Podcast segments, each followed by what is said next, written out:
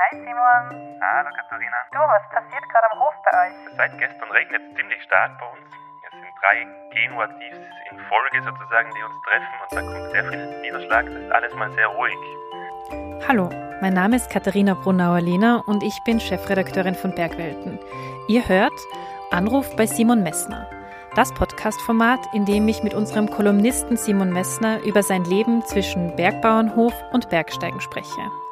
Heute geht es um seine erfolgreiche Expedition auf einen noch unbestiegenen 7000er in Pakistan und darum, wie die nahe Zukunft des Alpinismus aussehen könnte. Rufen wir ihn doch gleich mal an. Hallo? Hi Simon. Hallo Katharina. Du, was passiert gerade am Hof bei euch? Du, heute und gestern, beziehungsweise seit gestern regnet es ziemlich stark bei uns. Es sind drei Genua-Tiefs mhm. in Folge sozusagen, die uns treffen und da kommt sehr viel Niederschlag. Das heißt, alles mal sehr ruhig. Und wir versuchen höchstens die großen Wassermengen sagen, um den Stall zu leiten, dass es nicht reinrinnt, aber sonst ganz ruhig. Ah, okay, okay. Du, beim letzten Mal haben wir ja drüber gesprochen, wie du es schaffst, äh, dir Zeit für Expeditionen zu nehmen. Das kann man in der letzten Folge gerne nachhören. Diesmal reden wir über deine heurige Expedition selbst. Erzähl, erzähl noch mal, wo warst du und mit wem? Sehr gern, genau. Also ich habe ja geschrieben in der letzten Kolumne ein bisschen, was wir in dieser oder während dieser Expedition erlebt haben. Ich war mit Martin Sieberer, einem ja langjährigen Freund aus Nordtirol unterwegs und wir waren im Karakorum. Das liegt im Pakistan ganz im Norden. Aber wir waren im südlichen Karakorum mhm. unterwegs und das war auch was Neues für uns. Wir sind von einem Dorf gestartet, das nennt sich Houché, ein wunderschönes Dorf, also wirklich, muss ich sagen, habe ich vorher so nicht mir erhofft, weil die Dörfer doch eher triste sind im, im Karakorum, also sehr hochgelegen normalerweise, mhm. sehr, äh, ja, es gibt nur Steine im Grund, weil sie so hoch liegen. Aber Houché ist ganz anders, liegt tiefer, ist sehr, sehr grün Aha. und dort sind wir gestartet und haben ein Seitental genommen, das an die letzte Expedition 1981 besucht hat, also wirklich eine Zeit lang her und wir waren ganz wow, allein. Okay. Genau das, was wir gesucht haben. Und sind sehr happy. Mhm. Und ihr habt es ja äh, zum Gipfel geschafft. Äh, ein unbestiegener 7000er. Ihr seid somit Teil der Alpingeschichte, kann man sagen. Äh, gratuliere nochmal. Danke, danke. Äh, wie war das Gefühl, dann am Gipfel zu stehen? Ich muss ein bisschen ausholen vielleicht. Also wir hatten in den Tagen davor sehr schlechtes Wetter und wir waren eher skeptisch, ob das gelingen würde. Und dann haben wir den Wetterbericht aus Europa erhalten und der hat ganz klar gesagt, wir haben ja dreieinhalb Tage schönes Wetter und das war das einzige Fenster, das wir hatten während dieser Expedition und das wollten wir natürlich nutzen. Aber wir wussten, dass wir sehr mhm. schnell sein müssten. Also in drei Tagen sozusagen 3000 Höhenmeter zu durchwandern, also zu durchsteigen und eine sehr lange Distanz. Also es sind fast 20 Kilometer an Distanz, eine unglaublich lange Route. Mhm. Da waren wir skeptisch, ob sich das ausgeht. Aber wir haben es irgendwie geschafft. Ich weiß bis heute nicht wie und ich glaube der Martin auch nicht. Das ist immer noch ein Rätsel, wie wir uns da hinaufgeschoben haben, gegenseitig geprügelt sozusagen. Aber wir haben es geschafft. Aber mhm. die Gefühls, sagen wir, am Gipfel habe ich nicht diesen großen Gefühlsausbruch erlebt, wie ich es mir vielleicht erhofft hatte oder mir vorgestellt hatte, sondern es war schon sehr intensiv. Es war einfach ein kleines Plateau. Das ging nicht weiter und das war eine große Erleichterung, würde ich sagen, weil wir so müde waren, dass wir einfach mhm. sehr froh waren, nicht mehr weitergehen zu müssen. Aber die große Euphorie kam nicht auf. Die kam erst dann, ja, Tage, wenn nicht Wochen verspätet. Okay, okay. Die allermeisten Menschen haben ja persönlich nichts mit dem Höhenbergsteigen zu tun. Ähm, ich auch nicht. Äh, in was für einer Landschaft bewegt man sich dort? Wie, wie kann man sich das vorstellen? Sehr abwechslungsreich, muss ich sagen. Ähm, Im unteren Teil mussten wir zwei große Gletscherbecken durchqueren, also eher wandern auf Schnee. Mhm. Zu Beginn hat, Beginn hat er noch recht gut getragen, der Schnee, es wäre gut zu gehen. Aber ab dem zweiten Tag sind wir dann doch auch bis zur Hüfte teilweise eingesunken, also sehr viel Triebschnee. Das Ganze sehr, sehr anstrengend mhm. gemacht. Aber dann gerade in der ab oberen Hälfte, also ab dem Lager 2, war es einfach eine kleine Traumlandschaft. Also wir sind zwischen äh, Triebschnee und Spalten, zwischen Eisbrocken durchgestiegen und es war wirklich eine beinahe entrückte Welt. Wir haben uns sehr entrückt gefühlt, sehr weit weg und doch irgendwie ja gefangen in dieser Fabelwelt. Mhm. Wie kann man sich das vorstellen? Ist das alles weiß oder hat man da so Schattierungen von weiß? Sind da Steine, äh, Felsen? Also wie, wie gibt sich das für die Fachwelt? Ja, eine gute Frage im Grund. Also was mir in Erinnerung geblieben ist, ich muss sagen, vom letzten Tag haben wir nicht, also hat meine Erinnerung gewisse Lücken, weil wir uns, glaube ich, wir haben uns einfach zu verausgabt. Aber mir ist in Erinnerung mhm. geblieben, dass wenn wir Eis gefunden haben, vor allem bei großen Spalten oder bei Eisabbrüchen, das hat richtig bläulich türkis geschimmert und äh, man konnte ahnen, wie alt dieses Eis sein muss. Und was mir auch in Erinnerung geblieben mhm. ist, ist diese starke Hitze, die wir hatten. Vor allem untertags, würde man sich gar nicht vorstellen, in der großen Höhe. Aber vor allem untertags, wenn die Sonne, es ist eine Südwand, muss ich dazu sagen, wenn da die Sonne hineinbrennt, dann hat es auch mal 40 mhm. und mehr Grad. Und das war vielleicht die größte Challenge. Also wow. im Zelt liegen, in der Sauna sozusagen, mit Kopfweh, das zu ertragen. Das war wirklich die größte Herausforderung, weil es war wärmer als gedacht. Ja, es ist ja auch körperlich irgendwie kaum vorstellbar, vor allem wenn wir jetzt so in Wien oder wie du in Juval, wenn wir da sitzen in unserem Zuhause, ähm, was das dann mit dem Körper macht, oder? Also dein Taufpate, das ist ja der Höhenmediziner Oswald Oelz, hat gesagt, Höhenbergsteigen ist das Spiel der Leiden. Ähm, was hat er damit gemeint und wie, wie hast du das persönlich erlebt? Das ist ein Ausspruch, den ich absolut unterschreiben kann oder auch unterschreiben würde. Also stimmt, Oswald Oelz, mein Taufpate, hat in jungen Jahren oder in relativ jungen Jahren schon gemeint, das Höhenbergsteigen sei eben das Spiel der Leiden.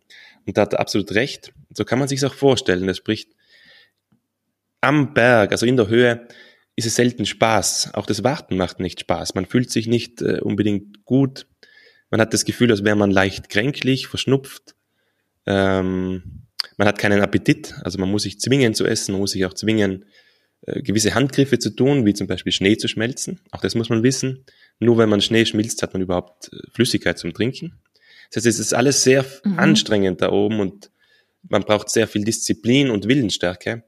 Und vor allem eben Willensstärke, auch wenn man geht. Es ist ein, ja, sich dauernd wieder äh, sozusagen da hinauf prügeln wollen. Also 1000 Höhenmeter in dieser Höhe an einem Tag zu gehen. Sich vorstellen, man macht zehn Schritte maximal, muss rasten, rasten, rasten, macht wieder fünf Schritte, rastet. Und so geht sozusagen den Tag dahin. Und das ist wirklich ein Leiden.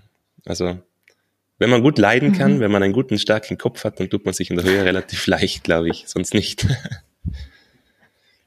Leidet man dann im normalen Leben weniger, wenn man das mal erlebt hat? Das kann sein. Also ich denke, dass man durchs Bergsteigen generell, aber in der Höhe natürlich noch mal mehr, auch Seiten an sich lernt, kennenlernt, die, ja, die man dann im normalen Leben vielleicht akzeptiert und die man gar nicht mehr so schlimm empfindet das betrifft vielleicht auch das, das Warten können. Ich habe im Gebirge vor allem das Warten gelernt. Das konnte ich früher überhaupt nicht. Also ich hätte mich dauernd beschäftigen müssen. Mhm. Aber eben durchs Bergsteigen habe ich, das, habe ich das gelernt, mal einfach einen Nachmittag dort zu sitzen und nur mit sich allein zurechtzukommen. Das ist recht gesund ab und zu. Mhm. Ich zitiere kurz aus deiner Kolumne, da schreibst du, insgeheim wussten wir, wenn einer die Umkehr erwogen hätte, wäre sie beschlossene Sache gewesen. Und da habe ich mich gefragt, ähm, hängt so ein Vorhaben eigentlich immer so am seidenen Faden? Das trifft sehr gut. Also ich glaube, gerade so kleine Expeditionen, und wir waren ja eine sehr, sehr kleine Expedition, im Grunde nur mit zwei Teilnehmern, das ist ein sehr seidener Faden, weil es braucht nicht viel. Hätten wir zum Beispiel, wären wir zwei Stunden später aufgebrochen am Gipfeltag, wären wir in dieses schlechte Wetter gekommen und hätten umdrehen müssen. Das heißt, es wäre dann der Gipfelerfolg nicht gekommen wahrscheinlich. Und gerade bei kleinen Expeditionen trifft es zu. Es ist alles möglich, nichts ist gewiss sozusagen. Und deswegen sind wir doppelt froh einfach, dass wir das genau richtig geplant haben. Und wir hatten zum Beispiel am Berg auch kein Seil dabei. Nicht, weil wir es nicht gern gehabt hätten. Wir hätten das sehr mhm. gern benutzt, vor allem am Gletscher. Waren doch viele Spalten. Aber im Nachhinein gesagt, hätten mhm. wir dieses Seil mitgenommen. Das wiegt nur zweieinhalb, drei Kilo. Hätten wir es wahrscheinlich nicht gemacht. Ja. Also sprich, diese zweieinhalb, drei Kilo wären schon zu viel gewesen für einen Gipfeltag an Gewicht. Und so in diesem, Ach so, ja, okay. natürlich wäre es super gewesen, ein Seil zu haben, auch zum Abseilen. Die letzten 700 Meter sind sehr, sehr steil, mhm. eisig auch gewesen. Aber wir hatten es nicht dabei und ja, wir haben es vielleicht auch deswegen machen können. wie kann ich mir das vorstellen? Ähm, wenn man da zu zweit so mehrere Tage unterwegs ist, gibt es dann immer so Phasen, wo der eine irgendwie sagt, oder was, wo es für den einen schwieriger ist und der andere motiviert ihn dann? Oder hat man da mal Phasen, da redet man dann irgendwie über Gott und die Welt ähm, und dann ist, hat man wieder mal Phasen des Schweigens. Also wie ist da so das Zwischenmenschliche? Genau, genau so, wie du es beschrieben hast. Im Grund ähm, ist alles möglich. Natürlich hat, hat man auch Sorgen, die kann man zusammenteilen, aber auch wird hat einer größere Sorgen und die bespricht man dann. Finde ich aber sehr, sehr wichtig weil man durch dieses Besprechen der Sorgen und der Gedanken den Berg erst zu verstehen beginnt. Das heißt, wenn man gewisse Bedenken anspricht, mhm. dann werden, den, werden diese Bedenken auch dem anderen klar und dann kann man die diskutieren und eine Lösung finden, sagen wir. Aber ich glaube, das können wir beide mhm. sehr gut und das hilft. Der Martin als auch ich, wir sind beide sehr gerne auch für uns alleine mal. Das heißt, wir brauchen nicht dauernd äh, Unterhaltung und das ist vor allem in der Höhe einfach sehr angenehm. Und trotzdem, wenn es Unterhaltung braucht oder wenn wir ausgelassen sind, dann wird auch mal gekartet oder irgendein Spiel gespielt oder geratscht. Natürlich gehört alles dazu. Und ähm, hast du dir vielleicht manchmal auch gedacht, ähm, das teile ich jetzt nicht, weil das wird irgendwie die Stimmung ähm, schlechter machen oder uns von unserem Vorhaben abhalten? Gibt es da auch solche Gedanken, wo man sagt, na, ich behalte das jetzt lieber für mich, weil ich merke, weiß ich nicht, dem anderen geht's nicht gut gerade und er kann das irgendwie nicht, weiß ich nicht, äh, aushalten, wenn ich das sage. Sicher, sicher. Und ein gutes Beispiel, also es gab es natürlich auch, gibt's bei jeder Expedition. Ein ganz gutes Beispiel ist, am letzten Tag sind wir sehr früh schon gestartet, weil wir einfach nicht schlafen konnten. Wir sind da auf 6200 Metern im Zelt gelegen und haben uns nur umgedreht sozusagen und sind früh gestartet. Und für uns beide, glaube ich, schon mhm. nach den ersten Schritten war uns bewusst, es wird ein sehr langer Tag. Es war sehr anstrengend zu gehen, schon wirklich vom Zelt startend konnten wir nicht mehr als zehn Schritte machen, weil wir zu schnell in die Höhe aufgestiegen waren. Das wussten wir ja auch. Aber es half nichts. Entweder wir haben mhm. dieses Wetterfenster genutzt oder wir hätten es eben nicht genutzt. Und da lag schon auf der Hand, ich glaube für beide, dass, also ich wollte schon in der ersten halben Stunde ansprechen, Martin, ganz viel Sinn macht das nicht, was wir da tun, weil man, der Weg ist ja noch wahnsinnig mhm. lang. Und von meiner Kondition, von meinem inneren Gefühl schaffen wir es einfach nicht. Und interessanterweise hat der Martin genau gleich gedacht. Nur, es hat keiner ausgesprochen. Okay. Das heißt, das ist so ein, weil wir es nicht ausgesprochen haben, und ich wow. bin mir sicher, wir werden sofort umgedreht, weil wir es eben nicht angesprochen haben, gingen wir immer weiter. Bis zum Gipfel. Ja, es war ganz witzig. Und ich erinnere mich auch, wir sind, ja, vielleicht eine knappe Stunde sogar am Wandfuß gesessen, von dieser Abschlusswand, haben da hinaufgeschaut und beide gedacht, oh je, wo sind wir da gelandet ohne Seil? Der ist jetzt auch noch klettern. Aber eben wieder, wir haben nicht, keiner von uns hat in den Mund genommen die Frage, ja, was ist, wenn wir jetzt umdrehen? Haben wir einfach nicht. Und so ist mhm. irgendwann einer aufgestanden und weitergegangen und der andere ging nach und bis zum Gipfel. Und vielleicht, aber vielleicht zählt es auch zu einer guten Seilschaft, die sich ergänzt, die sozusagen auch ahnt, was der andere denkt und da hilft es vielleicht auch, wie du vorher gesagt hast, gewisse Dinge gar nicht anzusprechen, wie eine mögliche Umkehr. Ja, man kennt es ja auch aus anderen Beziehungen im Leben, oder? Manchmal weiß man, was man jetzt sagen kann und was man lieber für sich behalten. Klar, und vielleicht gerade in den Bergen. sagt oder so. Stimmt. Und vielleicht gerade in den Bergen ist es nochmal, also so eine Beziehung, die schweißt natürlich schon sehr zusammen und von dem lebt das Bergsteigen auch. Ja. Also wenn ich einen Tipp mitgeben kann, wenn ich es überhaupt kann, dann die, dann diesen Tipp, dass eben eine Seilschaft ist so viel wert. Eine eingespielte Seilschaft, wo beide eine ähnliche Vorstellung haben von dem, was sie machen wollen und die auch dem anderen den Erfolg vergönnt, ja. sozusagen, ist ja nicht immer der Fall, dann ist es eine, etwas vom Schönsten, das es gibt beim Bergsteigen.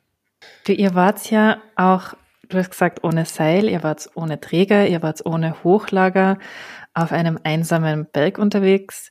Wenn man jetzt so die aktuellen Diskussionen rund um die 8000er anschaut, also Rekordjagden, Todesfälle und so weiter, ähm, hat ja auch alles eine breite mediale Aufmerksamkeit mittlerweile.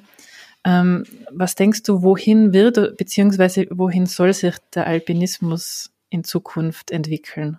Also ich habe durch unsere Filme, ich habe ja zeitlang Filme gemacht, sehr viel sehen können. Ich habe das Everest Basislager gesehen, ich habe auch das K2 Basislager gesehen.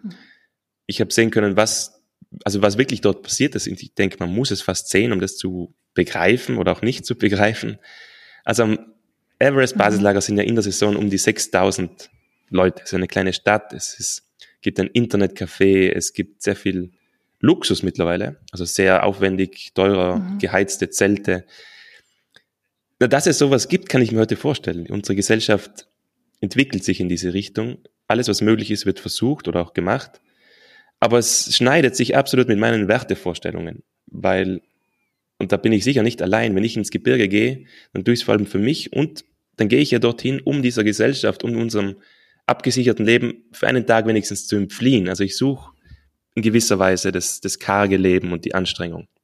Und das schneidet sich in meiner Vorstellung mhm. einfach. Also ich verstehe nicht, ich kann nicht verstehen, wieso Leute in der Gruppe dorthin gehen um einen Berg zu besteigen, den sie selbst gar nicht mhm. besteigen könnten, weil sie den Weg nicht finden würden, was ja legitim ist. Aber ich, also in meinem Kopf passt es einfach nicht zusammen, wieso man das macht. Aber, auch wie du angesprochen hast, äh, man kann das immer noch äh, medial sehr gut verkaufen. Wenn man heute den Everest besteigt, dann wird selten gefragt, wie man das gemacht hat, sondern nur das. Und das gilt mhm. immer noch als absolutes High-End-Produkt des Bergsteigens, wenn man eben auf dem höchsten Gipfel stand. Obwohl das sich heute in der Kletterszene ganz, ganz eindeutig gewandelt hat. Also die Szene weiß ganz genau, dass eigentlich der Everest nicht mehr die große Herausforderung ist. Nicht die, die es einmal war, ja. bei weitem nicht. Aber ich denke, der Trend wird noch ein paar Jahre in diese Richtung weitergehen, in der großen Masse. Mhm. Aber ich sehe bei den Jungen, und das freut mich sehr, dass die jungen, starken Alpinisten, die kennt man heute beinahe nicht mehr, die wirklich starken, die haben entschieden, denke ich, für sich, sie wollen für sich klettern und versuchen gar nicht erst in die Öffentlichkeit zu drängen. Das heißt, die guten Sachen, die werden gemacht, ja. die werden geklettert, nur hört man außerhalb der Szene nicht viel davon. Ja, es ist auch interessant, ähm, gerade nach ähm, dem Unglück am K2 jetzt, ähm, aber auch ähm, grundsätzlich diese, diese Diskussion mit den Rekorden und so, da ist es ja schon auch in die mediale Öffentlichkeit gerückt, diese Frage, ob das überhaupt noch zeitgemäß ist, ob das noch okay ist, wenn man, wenn man so mit den Bergen umgeht und da spielt ja auch viel herein mit der lokalen äh, Bevölkerung und so weiter und so fort. Ähm, das heißt, du siehst aber nicht den, den Trend, dass das vielleicht irgendwie ausgelöst wird, dass das in nächster Zeit hinterfragt wird. Äh, du denkst schon, es wird noch ein paar Jahre der Tourismus auf den hohen Bergen weitergehen. Also was ich in den letzten Jahren, also in der Welt sozusagen, ich versuche mich immer umzuhören und zu verstehen, wie die Leute denken und so schnell wird es nicht passieren, denke ich. Es wird Zeit brauchen, aber diesen Trend also dieses Umkehren, dieses Zurück zu weniger und dieses Zurück zu den eigenen Erfahrungen, das wird kommen. Das kommt auch bei uns in den Alpen wieder, bin ich überzeugt. Nur dauert's. Es dauert vielleicht länger, als wir wollen und als uns lieb ist, weil einfach diese, diese Maschinerie dahinter und die Möglichkeit, sich einen hohen Gipfel wie den Everest oder den K2 erkaufen zu können, das ist einfach äh, noch viel zu stark sozusagen. Ich denke, mhm. das Umdenken wird kommen, aber es braucht noch ein bisschen. Aber hoffentlich früher als später. Ja. Ja, und im Endeffekt ähm, können sich die Leute ja keinen anderen hohen Berg äh, kaufen. Also die können ja jetzt nicht sagen, ich kaufe mich jetzt beim, beim Simon Messner ein, der nimmt mich für 70.000 Euro mit Na, nach Das wird er nicht tun, der Simon Messner. Dann wäre auch die Verantwortung viel zu hoch. Also ich würde gar nicht die Verantwortung übernehmen ja. wollen. Aber ja. Ich bin mir auch nicht sicher, ob die Leute, die wirklich einen, so eine Expedition buchen im Reisebüro, sagen wir Everest oder Maschabrum oder Maschabrum nicht, aber den äh, Broadpeak zum Beispiel kann man auch buchen. Ob den mhm. Leuten bewusst ist, was sie eigentlich machen, ich glaube nicht. Also es, es hängt natürlich auch mhm. damit zusammen, wie das verkauft wird. Wenn es so verkauft wird, dass, dass es jeder schaffen kann, wenn er nur ein halbes Jahr davor trainiert, was heute möglich ist, dann wird es auch in Zukunft so weitergehen. Also ich gebe den Verkäufern oder den Anbietern schon auch eine gewisse Mitschuld, weil würden diese Berge nicht angeboten, würden sie auch nicht bestiegen werden. Aber natürlich, das müssen wir auch sehen, es ist sehr, sehr viel Geld dahinter und natürlich für die lokale Bevölkerung ist es, ist es auch wichtig. Natürlich ist es eine, eine große Möglichkeit für die lokale Bevölkerung.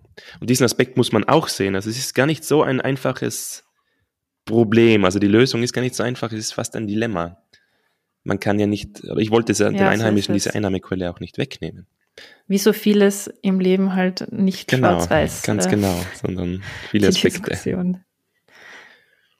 Aber man kann, oder wir zwar können abschließend sagen, du wirst nicht den Rekord von der Christine Harila brechen wollen auf allen 8000ern. Na, absolut nicht. Da wird man dich nicht sehen. Also angesprochen auf Harila, ich bewundere das sehr von außen. Es ist eine sportliche Extremleistung, keine Frage, dass der Körper das durchhält Ja. in so kurzer Zeit.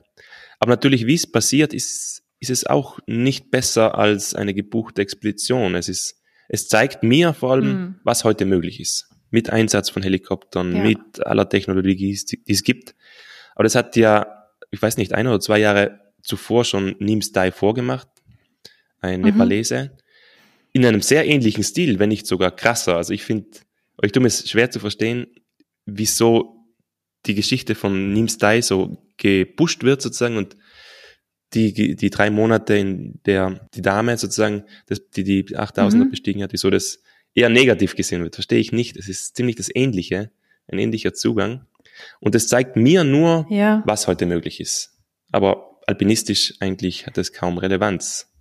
Ja, eine kleine Theorie hätte ich natürlich schon, warum das äh, kritischer gesehen wird bei einer Frau. Ja, das wird sein wahrscheinlich. aber das kann man natürlich, also beweisen kann man es ja sowieso nicht, aber liegt auf der Hand. es ist halt schon oft so, dass bei Frauen so eine Rücksichtslosigkeit ähm, gegenüber manchen Dingen in der Natur äh, und dem Möglichen bisschen negativer gesehen wird, aber das ist jetzt nur meine persönliche. Na, da wirst du recht haben, Katharina. Das habe ich mir schon auch gedacht. Das Einschätzung. könnte sein oder wird so sein. Und dann tut sich die Männerwelt, vor allem im Bergsteigen, oft schwer, sozusagen eine Leistung, die von Frauen kommt, anzuerkennen. Wäre ja überhaupt kein Problem. Das ist eine irre Mhm. Leistung. Das Ziel könnte man hinterfragen, den kann man aber auch beim Nims da hinterfragen, aber die Leistung ist gewaltig. Ja, Nur eben alpinistisch, wo es vor allem auf Eigenverantwortung und Eigeninitiative ankommt, hat diese, ja, hat diese Sache nicht viel zu sagen. Also es ist mir relativ beiläufig sozusagen.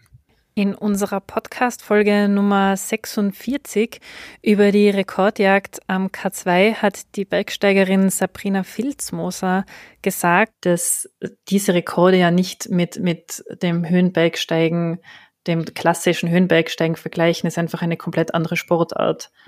Also, Genau. Das ist wirklich, wie wenn du sagst, jemand äh, in so einer Ex- Speed-Expedition raufgeht oder wenn jetzt jemand ohne äh, Träger, ohne äh, zusätzliche Sauerstoff und, und so weiter darauf geht, ist einfach was anderes.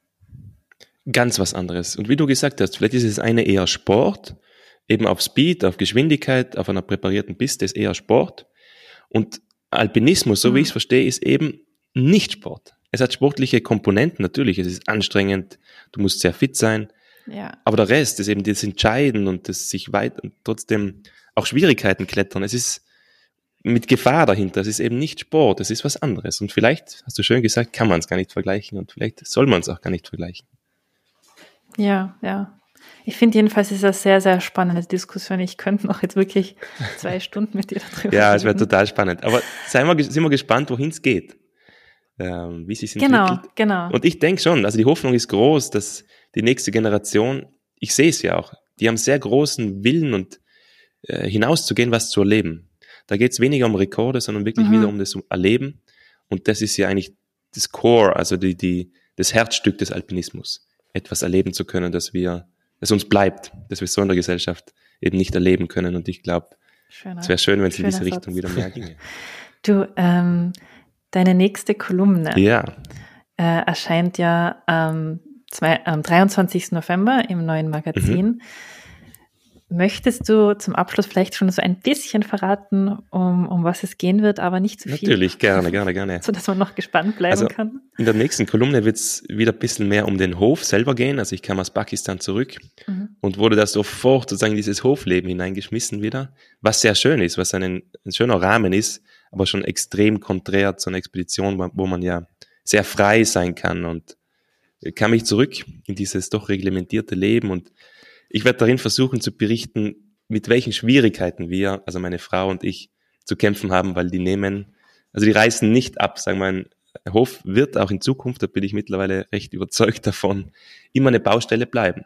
Das heißt, es ist schwierig zu sagen, so, jetzt haben Mhm. wir das sozusagen erledigt, jetzt passt's, das wird Jetzt nicht sein, perfekt. sondern es wird immer weitergehen und ich versuche eben Ja. in der nächsten Kolumne einen kleinen Einblick zu geben. Ja, da dürfen wir schon alle gespannt sein. Also für alle zum Lesen am 23. November und wir reden dann bei unserem nächsten Telefonat. Ich freue mich schon sehr auf deinen Anruf, Katharina. Freut mich. Ich freue mich auch schon sehr. Mach's gut Ebenso. äh, und trotze gut dem Regen. Mach mal. Und Regen braucht es immer, deswegen wir sind recht froh, dass es Niederschlag gibt. Katharina, bis bald. Danke für den Anruf. Ciao. Gut, bis bald. Ciao, ciao. Tschüss. Ciao.